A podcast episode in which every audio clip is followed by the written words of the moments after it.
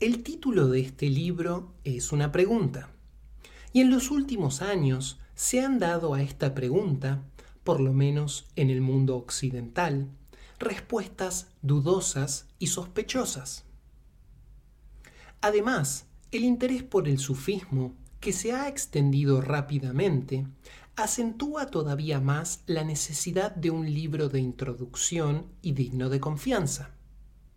De introducción en el sentido de que no exija ningún conocimiento especial, y digno de confianza en el sentido de que no implique más simplicidad que la que la verdad autoriza. Sin embargo, aunque un libro como este pueda no requerir ningún conocimiento especial, presupone necesariamente un profundo y penetrante interés por los asuntos del espíritu.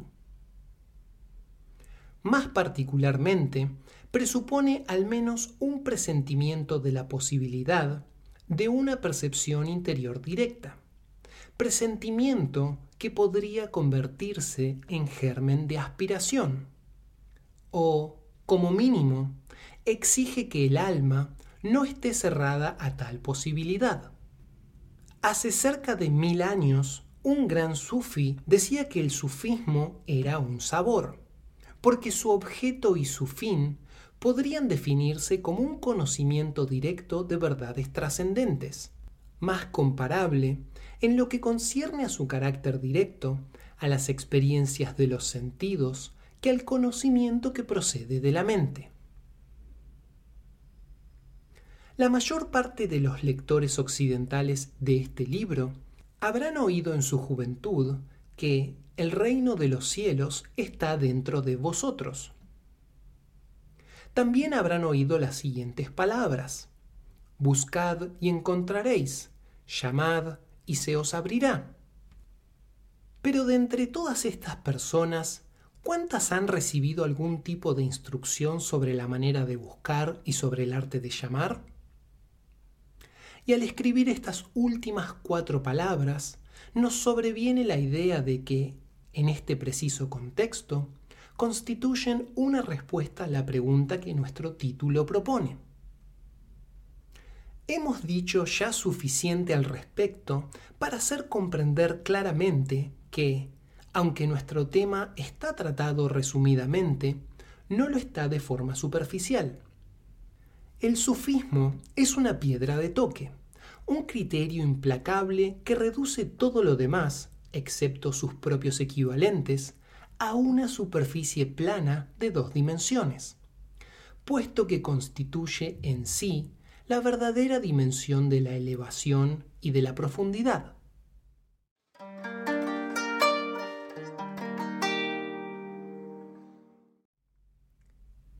Hazme entrar, oh Señor, en las profundidades del océano de tu unidad infinita. Tales eran las palabras con las que empezaba una oración que acostumbraba a recitar el gran sufi andaluz Muhyiddin ibn Arabi. Y en sus tratados, los sufíes han hecho siempre repetida mención de ese océano, que servía también de referencia simbólica al término, hacia el que su camino les conducía. Sobre la base de este símbolo y como respuesta a la pregunta ¿qué es el sufismo? Empezaremos, pues, por decir que de vez en cuando una revelación fluye, como una marea procedente del océano de infinitud, hacia las costas de nuestro mundo finito. Y el sufismo es la vocación, la disciplina y la ciencia que permiten sumergirse en el reflujo de una de esas olas y ser devuelto con ella a su fuente eterna e infinita. De vez en cuando, hay aquí una simplificación que requiere un comentario. En efecto, como no hay una medida común entre el origen y el destino de una ola así, su temporalidad está obligada a participar misteriosamente de lo eterno exactamente como lo finito debe participar de lo infinito. Siendo de orden temporal, debe alcanzar este mundo en un determinado momento de la historia. Pero, en cierto sentido, ese momento escapará al tiempo. Mejor que mil meses. Eso es lo que dice la revelación islámica respecto de la noche de su propia venida. Debe también haber un final que corresponda al comienzo, pero ese final estará demasiado alejado para ser humanamente previsible. Las instituciones divinas están hechas para siempre. Otra huella que el eterno presente ha dejado impresa en esta revelación es que no cesa de fluir y refluir, en el sentido de que forma un flujo y un reflujo para todo individuo dentro de su área de influencia. Solo hay un agua, pero no hay dos revelaciones que sean externamente iguales. Cada ola tiene sus propias características según su destino, es decir, según las necesidades particulares de tiempo y lugar, en respuesta a las cuales providencialmente surge. Estas necesidades que comprenden todos los modos de receptividad étnica y todas las aptitudes variables de un pueblo a otro, pueden compararse a las concavidades y huecos que la ola encuentra en su camino. La gran mayoría de los creyentes se preocupan exclusivamente del agua que la ola deposita en estos receptáculos y que constituye el aspecto formal y externo de la religión. En cambio, los místicos, y el sufismo es una clase de mística, se preocupan por definición, sobre todo, por los misterios del reino de los cielos. Y sería, pues, justo decir, conforme a nuestra imagen, que el místico se preocupa mucho más de la ola en reflujo que del agua que va dejando a su paso. Sin embargo, como el resto de los miembros de su comunidad, tiene necesidad de ese residuo, necesidad de las formas externas de su religión que atañen al individuo humano como tal. Porque si se pregunta qué es lo que en el místico puede refluir con la ola que se retira, una respuesta parcial será, ni su cuerpo ni su alma. El título de este libro es una pregunta. Y en los últimos años se han dado a esta pregunta, por lo menos en el mundo occidental, respuestas dudosas y sospechosas. Además, el interés por el sufismo, que se ha extendido rápidamente, acentúa todavía más la necesidad de un libro de introducción y digno de confianza. De introducción en el sentido de que no exija ningún conocimiento especial, y digno de confianza en el sentido de que no implique más simplicidad que la que la verdad autoriza. Sin embargo, aunque un libro como este pueda no requerir ningún conocimiento especial, presupone necesariamente un profundo y penetrante interés por los asuntos del espíritu. Más particularmente, presupone al menos un presentimiento de la posibilidad de una percepción interior directa, presentimiento que podría convertirse en germen de aspiración, o, como mínimo, exige que el alma no esté cerrada a tal posibilidad.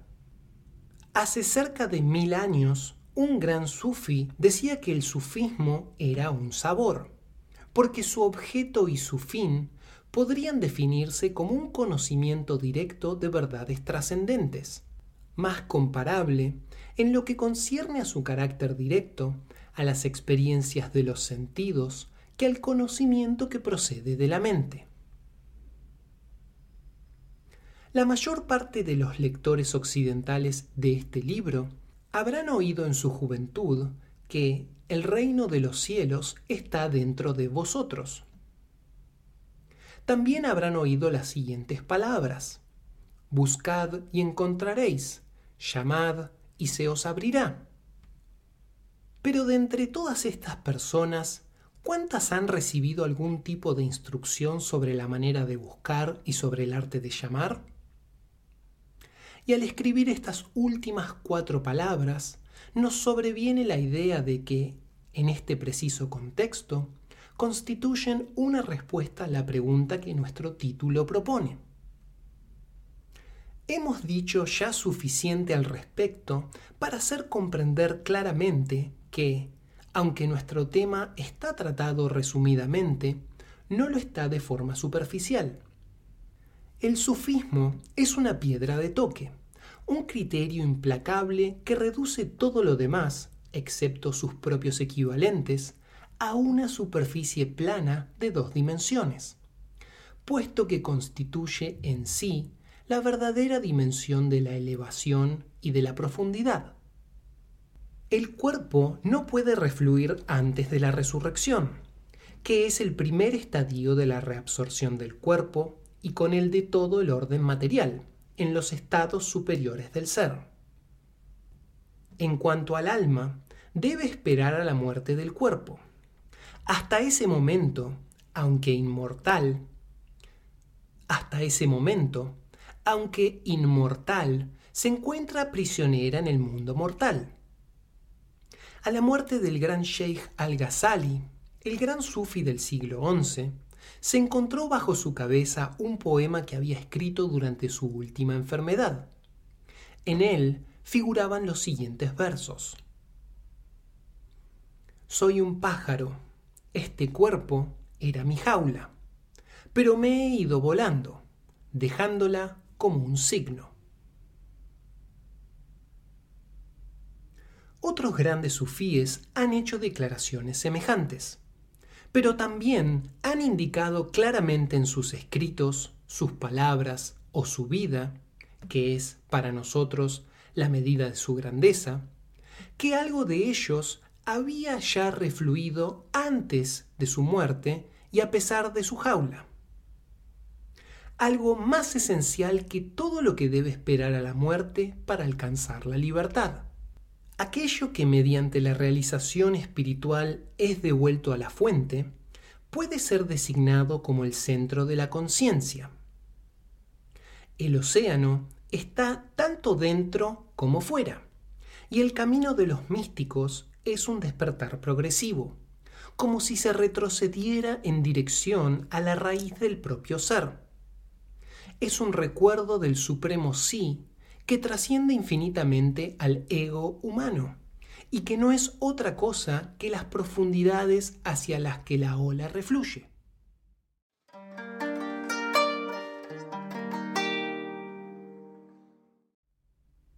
Para recurrir a una imagen muy distinta, pero que puede ayudar a completar la primera, compararemos este mundo con un jardín o más exactamente con un vivero de plantas. Porque nada se encuentra en él que no haya sido plantado con vistas a ser trasplantado a otro lugar.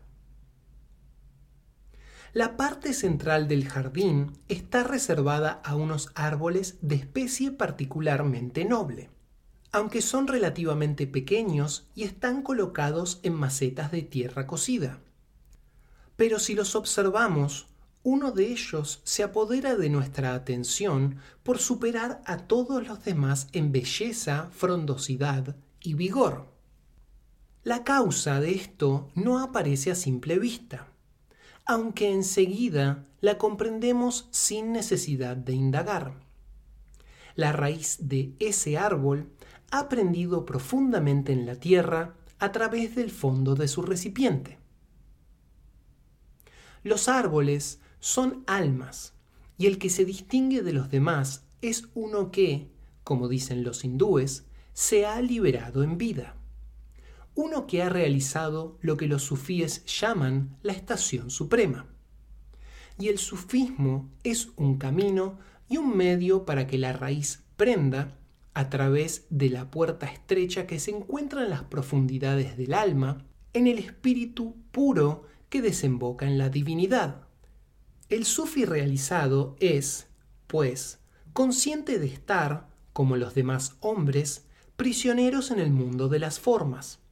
Pero a diferencia de ellos, tiene también conciencia de ser libre, con una libertad que pesa incomparablemente más que su cautividad.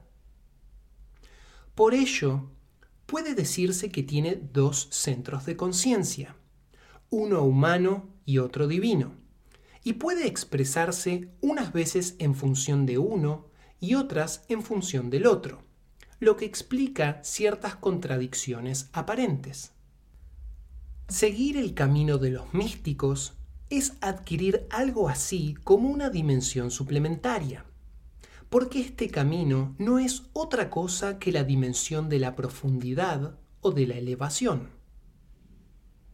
En consecuencia, como se verá más detalladamente a continuación, incluso los ritos en que el místico participa con el resto de su comunidad y de los que tiene necesidad para el equilibrio de su alma, no los realiza de forma exotérica, como es el caso de los demás, sino que proceden del mismo punto de vista esotérico, profundo o elevado, que caracteriza todos sus ritos y que el método le prohíbe perder de vista. En otros términos, nunca debe olvidar esta verdad. El agua que la ola ha dejado tras de sí es la misma que la que refluye. Análogamente, tampoco debe olvidar que su alma, a la manera de agua aprisionada en las formas, no es esencialmente diferente del espíritu trascendente, del que constituye una prolongación de manera comparable a una mano extendida y metida en un recipiente, que es después, finalmente, retirada.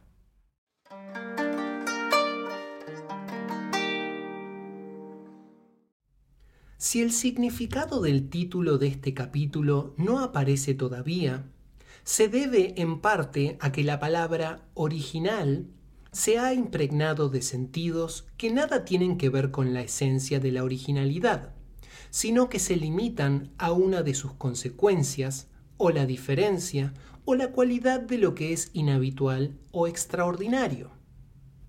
Original es incluso utilizado como sinónimo de anormal, lo que constituye una monstruosa perversión, porque la verdadera originalidad es siempre una norma. Tampoco puede ser realizada por la voluntad humana, mientras que lo grotesco, al contrario, es doblemente fácil de producir, precisamente porque no es más que un caos de imitaciones. Lo original es lo que brota directamente del origen o de la fuente, como un agua pura no contaminada y que no haya recibido ninguna influencia lateral. Así, la originalidad está relacionada con la inspiración y, por encima de todo, con la revelación, porque se trata de orígenes trascendentes, situados más allá de este mundo en el ámbito del espíritu.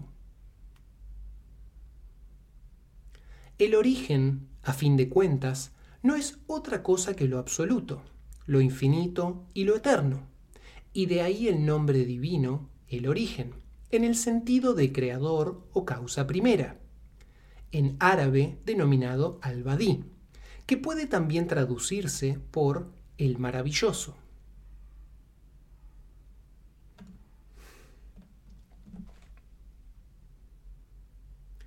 Es a partir de este océano de posibilidad infinita de donde fluyen las grandes olas de la revelación, cada una maravillosamente diferente de las otras, porque todas llevan la marca del único del que todo proviene, aunque en el fondo son la misma, porque el contenido esencial de su mensaje es la verdad una.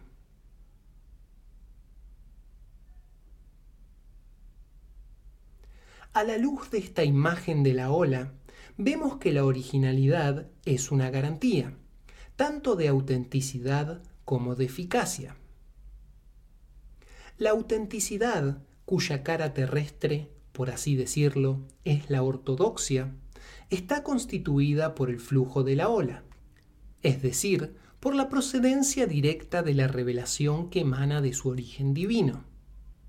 Y en cada ola se encuentra la promesa de un reflujo en el que reside la eficacia y la gracia del irresistible poder de la atracción de la verdad.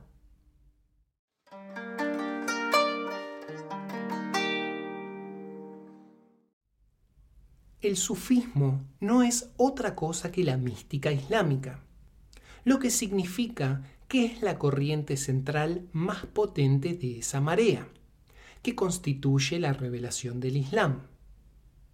Tras lo dicho, quedará de manifiesto que ello no supone ningún descrédito como algunos parecen pensar. Al contrario, se trata de la afirmación de que el sufismo es a la vez auténtico y eficaz. Por lo que se refiere a los miles de hombres y mujeres que, en el mundo occidental moderno, pretenden ser sufíes, sosteniendo que el sufismo es independiente de toda religión específica y que ha existido desde siempre, sin saberlo, lo están reduciendo. Si se nos permite recurrir a la misma imagen elemental, a una red de canales de agua artificiales, tierra adentro. A estas personas se les escapa que, despojándole de su particularidad y por lo tanto de su originalidad, le quitan también su impulso. No hace falta decir que los canales de agua existen. Por ejemplo, desde el momento en que el Islam se estableció en el subcontinente indio, ha habido intercambios intelectuales entre sufíes y brahmanes, y el sufismo adoptó también ciertos términos y nociones tomados del neoplatonismo. Pero los fundamentos del sufismo estaban ya establecidos, y su curso ulterior irrevocablemente trazado mucho antes de que les fuera posible a las influencias místicas extranjeras y paralelas introducir en él elementos no islámicos. Y, cuando tales influencias terminaron por dejarse sentir, en realidad no afectaron sino a la superficie. Dicho de otro modo, el sufismo, siendo totalmente dependiente de una revelación particular, es totalmente independiente de cualquier otra cosa. Aunque siendo autosuficiente, puede también, si el tiempo y el lugar se prestan a ello, recoger flores de un jardín distinto al suyo. El profeta del Islam, salallahu alaihi wasallam, ha dicho: Buscad el saber hasta en China.